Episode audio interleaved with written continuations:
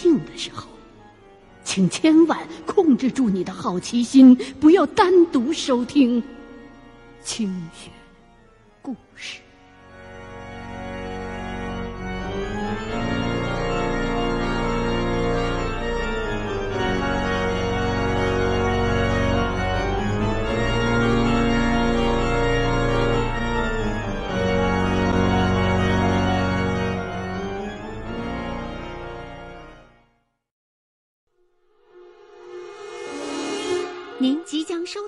是《清雪故事·猎鬼人之听戏》。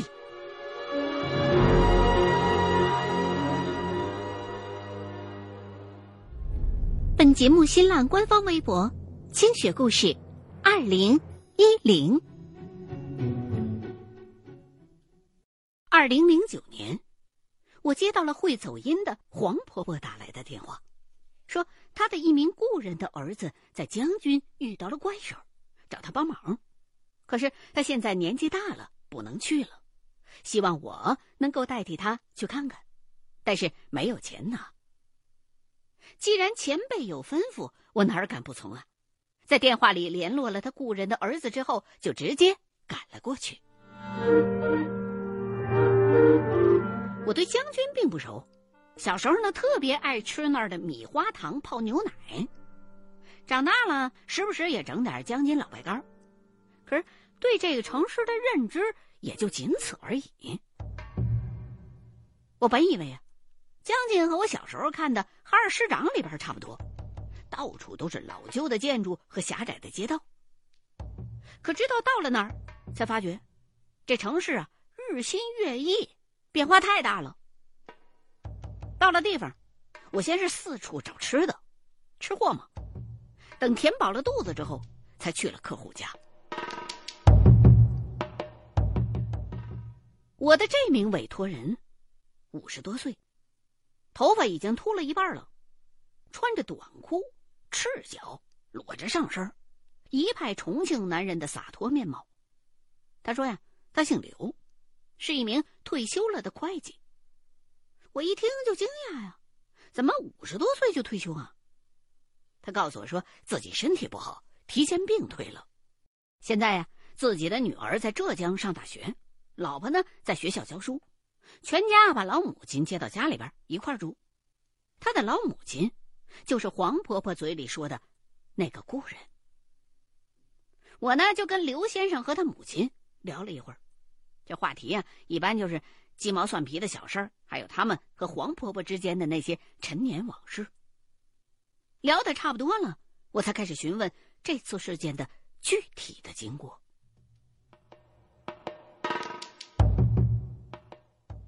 刘先生的母亲，看样子快八十了。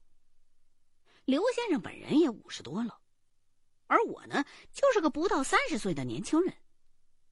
不用猜，我也能看得出这两位心中眼中的那个友谊。刘先生呢，就说他退了休之后啊，就在家里边照顾家务，平时呢早上出去打打拳，然后呢就买菜回家。老母亲岁数大了，腿脚不方便。就在家里边逗逗小狗，看看电视，打发时间。偶尔呢，也会去社区里边跟人打打麻将。可是，从上个月开始，家里边就出了怪事儿了。他们家的电器，尤其是电视机，开始莫名其妙的发生一系列的怪现象，比如说。本来一家人都好好的在这块看电视节目了，可是那电视机啊，突然之间就开始莫名其妙的自个儿换台，一路跳过去，最后啊，定格在戏曲频道，就好像是有一个看不见的人拿着电视遥控器在那块摁一样，而且。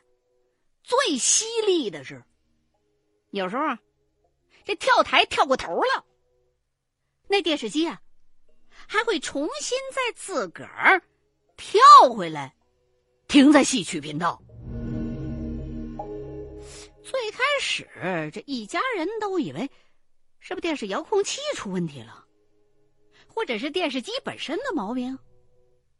可是，请了维修人员来检查之后，却说什么毛病都没有。然后这维修人员呢，就让他们一家人用那塑料薄膜把这遥控器给包一下，说是不是接触不良啊？可是这么一来，电视机倒是不自个儿跳台了，却非常的不好摁了。所以啊，没过多久，这老刘家人呢就把这塑料薄膜又给取下来了。结果，取下来的当天，这怪现象再一次发生了。最诡异的是，有好几宿，他们家明明是临睡之前把这电视机都关死死的了。可是第二天早上一起床，却发现这电视机啊，无缘无故的自个儿又开了，而且正在放电视节目的那频道还是戏曲频道。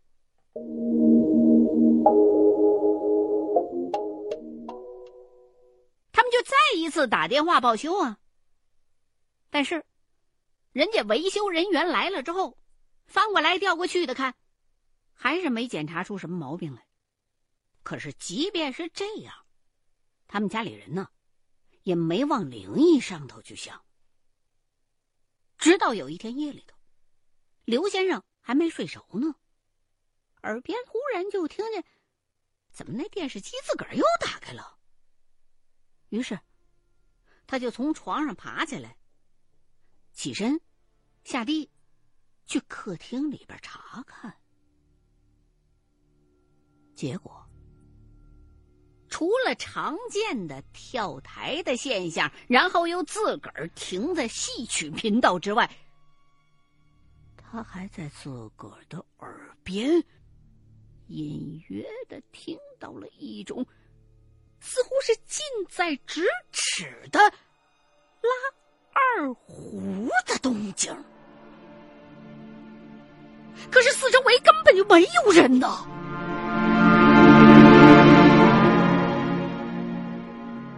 这一下，一家子真的吓到了。这才想到，自个儿的家里边好像是闹了鬼了。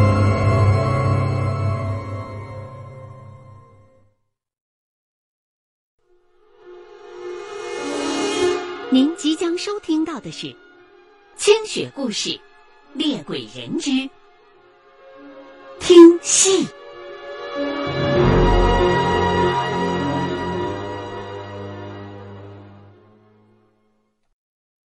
刘先生的老母亲年轻的时候，略微接触过这类事情，所以按照他知道的方法，他们家呀就把家里头所有的镜子全都卸下来了。又在玄关正对面的那面墙上挂上镜子，还去外头请了八卦阵，门口呢放了一只小香炉，每天都把香灰撒在进门口那地毯上。但是，他们这么做了之后，事情也丝毫不见好转，全家人每天。都能在门口的那块地毯上看到一些陌生的脚印。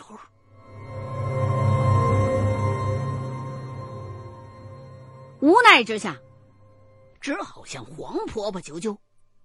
于是，就有了我的这趟江津之行。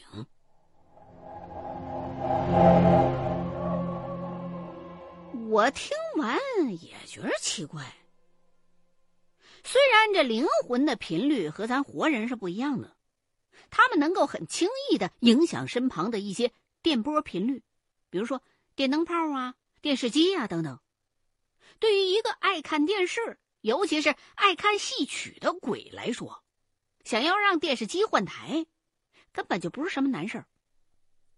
关键是，这鬼也忒调皮了点吧？我就细问了刘先生这件事发生的时间，这个现象是什么时候开始的？刘先生就告诉我说是今年的阳历九月二号。啊，九月二号，我掐指头这么一算，那不是农历七月十四吗？民间有这么一句话，叫“七月半，鬼乱窜”。每年的农历七月十四到七月十六是鬼节啊。相传这几天地府大门四开，很多鬼都会来到人间。一到这时候，孩子的家长都会叮嘱家里边的儿子女儿晚上别乱出门。害怕他们被鬼给缠上。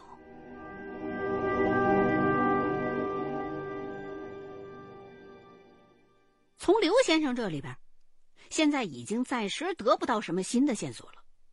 我呢，就跟他说：“您把您家里这电视机呀打开，我也想见识见识这奇怪的电视机自个儿自动调台的现象。”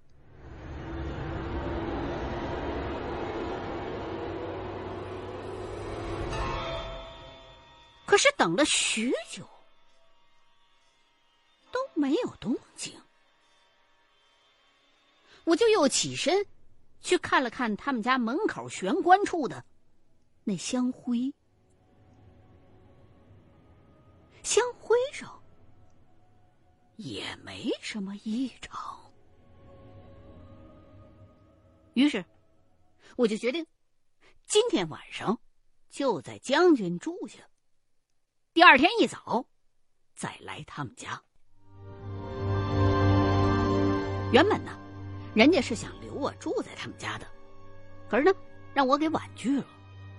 一方面是因为我不太习惯借宿在别人家，另一方面呢，我是个睡觉相当没有原则的人，只要脑袋碰到枕头，不到一大早，我是绝对不会醒的。第二天，一大早，我连早饭都没吃，就直奔老刘家。一进门，就看到电视里边正唱戏呢，而且是那看了无数遍，都快要能背出台词来的包公断案。我又留心看了看地上的香灰，的确是有脚印儿。奇怪的是，能看得出来。香灰上的脚印不只有一个，有穿布鞋的，有打赤脚的，还有穿皮鞋的，而且每一种不同类别的脚印都只有左脚。这些脚印的方向。都朝着屋里头，这说明这几只鬼现在都还在屋里头呢。我连忙掏出罗盘来一看，的确，那几只鬼都还在这儿呢。我没有靠近，怕惊扰到那些阴魂，但是始终就感觉。电视对面的沙发上，并排坐着那么几个正在看包公断案的鬼，而这个时候，刘先生的老母亲也正坐在那张沙发上。我就小声的告诉刘先生，说：“你们家里头现在就有东西。”能不能让你的老母亲先去邻居家里边躲一天啊？他答应了。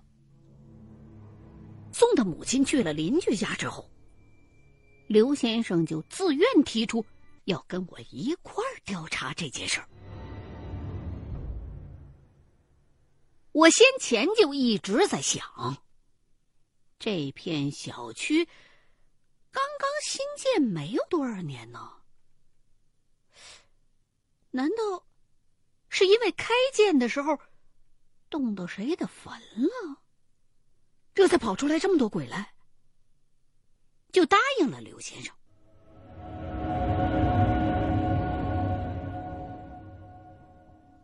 经过一番查找，我发现这片小区始建于二零零四年，在那之前呢，这儿。也是一片商民混合区，刘先生他们家所在的那楼原来的位置上，是一座敬老院。这无疑是一个很有价值的线索，我们就去打听这家养老院到底搬哪儿去了。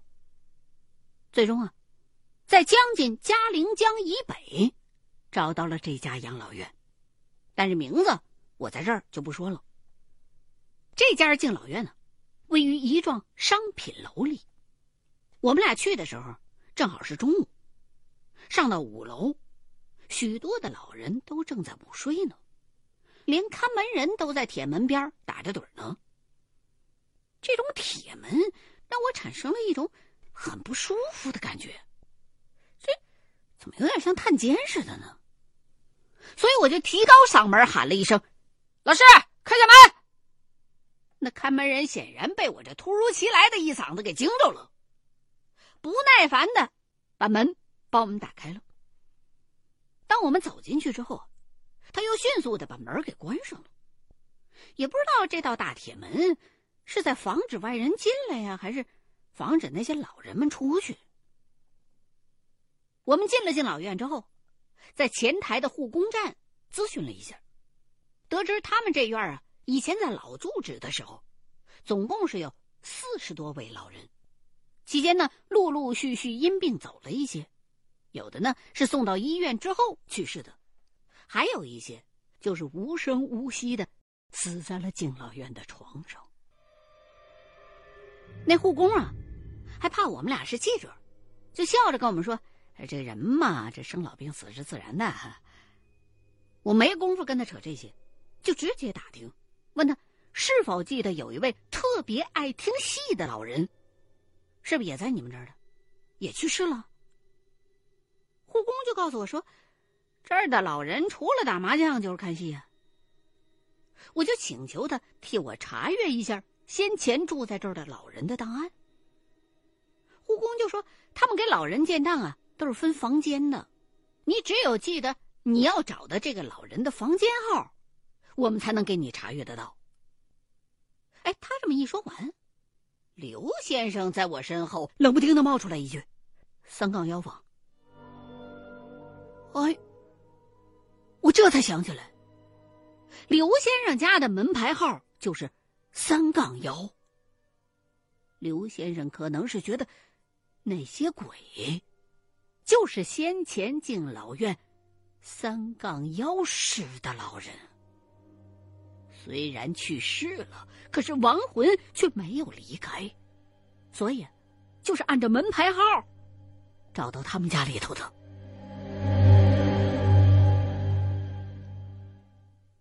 护工呢，就按照刘先生提的三杠幺室查阅了一下，说这三杠幺室啊，之前确实住过一位姓沈的老人家。这位老人家非常喜欢看戏，还喜欢拉二胡，可是呢，在搬迁之前半年就去世了。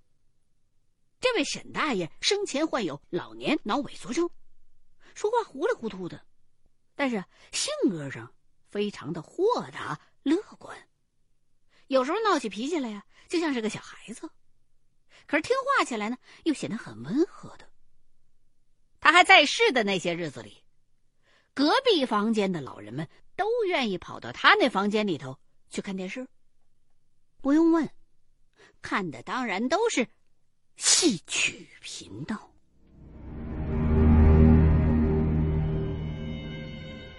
我一听，就又问那名护工：“你们这敬老院里边有没有和那位爱戏的沈大爷一块看戏的戏友，后来也去世了的呀？”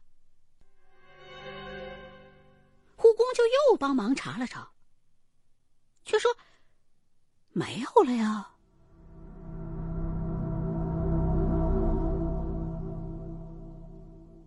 我接着再问这位沈大爷当年的情况，护工就告诉我说，这位沈大爷是孤寡老人，老伴儿呢走得早，独子又常年在沿海做生意，没时间看顾他。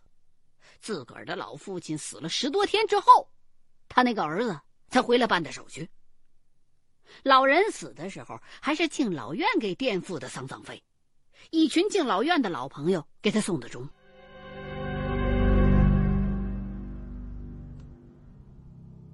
现在事情虽然还有一些疑问，但是至少已经可以断定，在刘先生家里头看戏曲频道的那个鬼魂，就是这位沈大爷。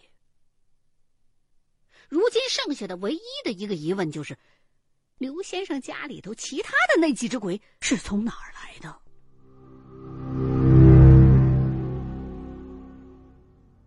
我原本也没打算考虑这么多，除了在心里头默默的鄙视一下那位沈大爷的儿子之外，就寻思着回到刘先生他们家里头，在屋子里头结一个阵，然后安静的送老人和另外那几个爱听戏的鬼魂离开。不用说。我们再次回到刘先生家里的时候，就看到本来已经关的好好的电视机依旧开着。从我手中罗盘上的表现来看，那几只爱看戏的鬼还在这屋子里头呢。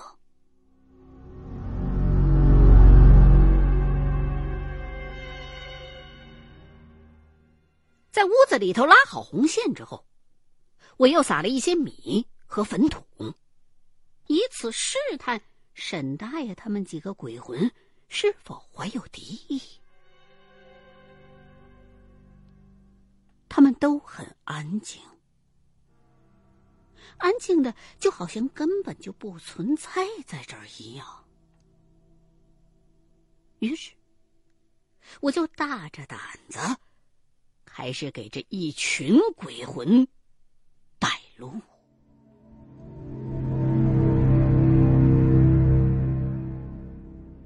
然而，让我没有料到的是，这几只鬼魂竟然一个都不肯离开。您即将收听到的是《清雪故事·猎鬼人之听戏》。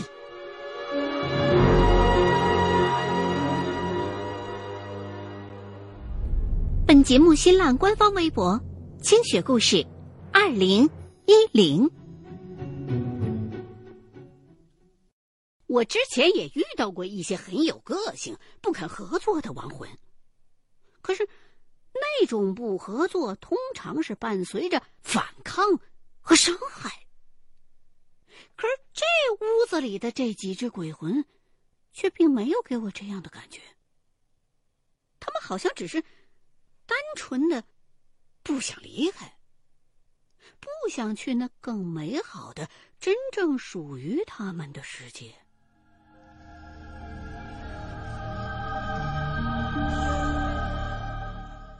尝试了很多种方法，但就是带不走他们。最后没辙了，只好打电话求助黄婆婆。我在电话当中告诉婆婆，沈大爷是哪年哪月哪号死的，请她替我走去阴间去问问。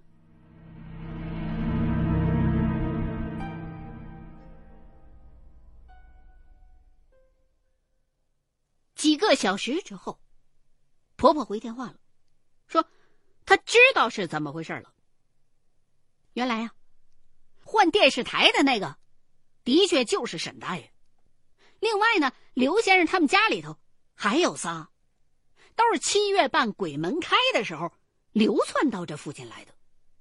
出于好奇，每天都来跟沈大爷一块看戏。他走阴的时候去问了沈大爷了，这大爷说了，他那儿子算是白养了，自己现在都死了好几年了，骨灰还在殡仪馆存着。自个儿呢，也并不是留恋人间的任何人，唯独放不下的，就是好这口气瘾。黄婆婆还说呀，自个儿年岁大了，有时候走阴不敢走得太深，因为也害怕会回不来。所以他就问我：“你能不能帮个忙，了结了沈大爷的这个心愿呢？”我还能怎么办呢？当然得答应了。而且黄婆婆给我提供的这些情况，我知道已经足够了。当下，我就跟刘先生合计了一番，让他到当地找一个唱的好点的川剧戏班子，然后到家里来唱一个独段子，也算是了却了老人生前死后的一个夙愿。我呢？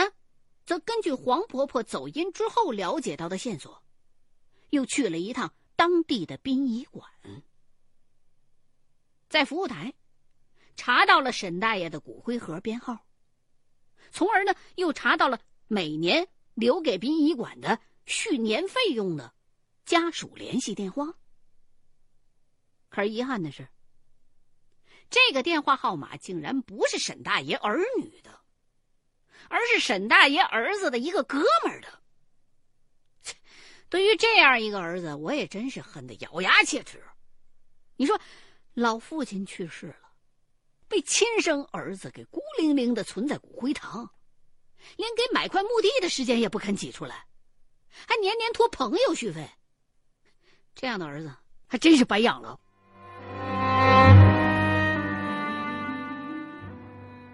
好在通过他儿子的这哥们儿，也终于是查到了沈大爷亲生儿子的电话号码。给他儿子打电话的时候，老实说我是强压着火。我告诉他的实情，说你父亲现在阴魂不散，耗在人家屋子里头了。还告诉他，当时你老父亲去世的时候，给他送终那一群老人都在说你不孝呢。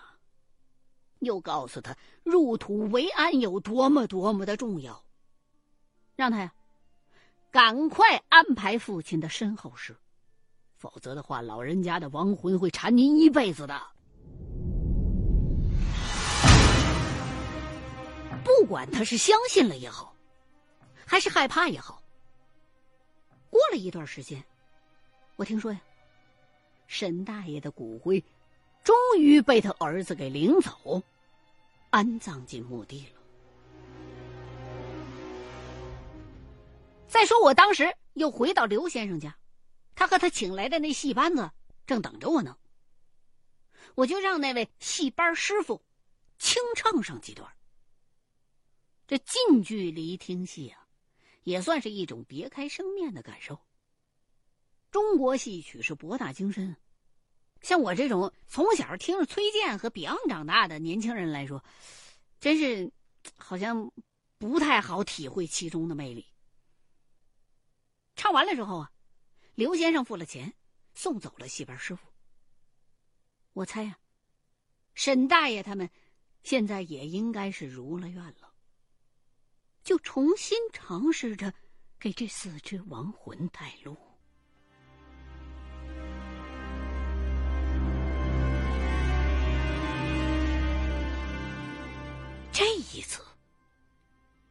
我明显的感觉到，那些亡魂已经释然，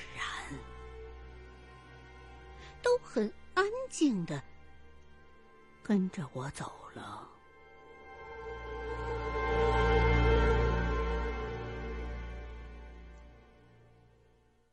收拾好房中的一切之后。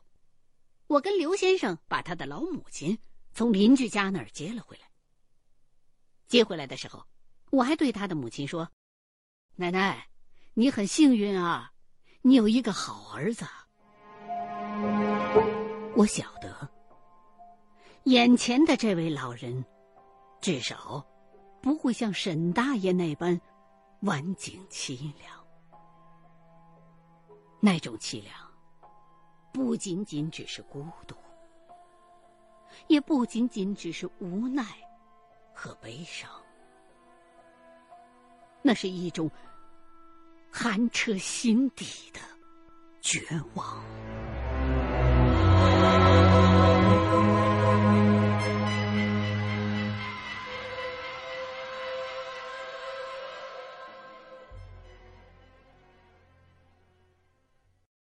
欢迎收听《清雪故事系列之猎鬼人》。原著李一凡，花城出版社出版。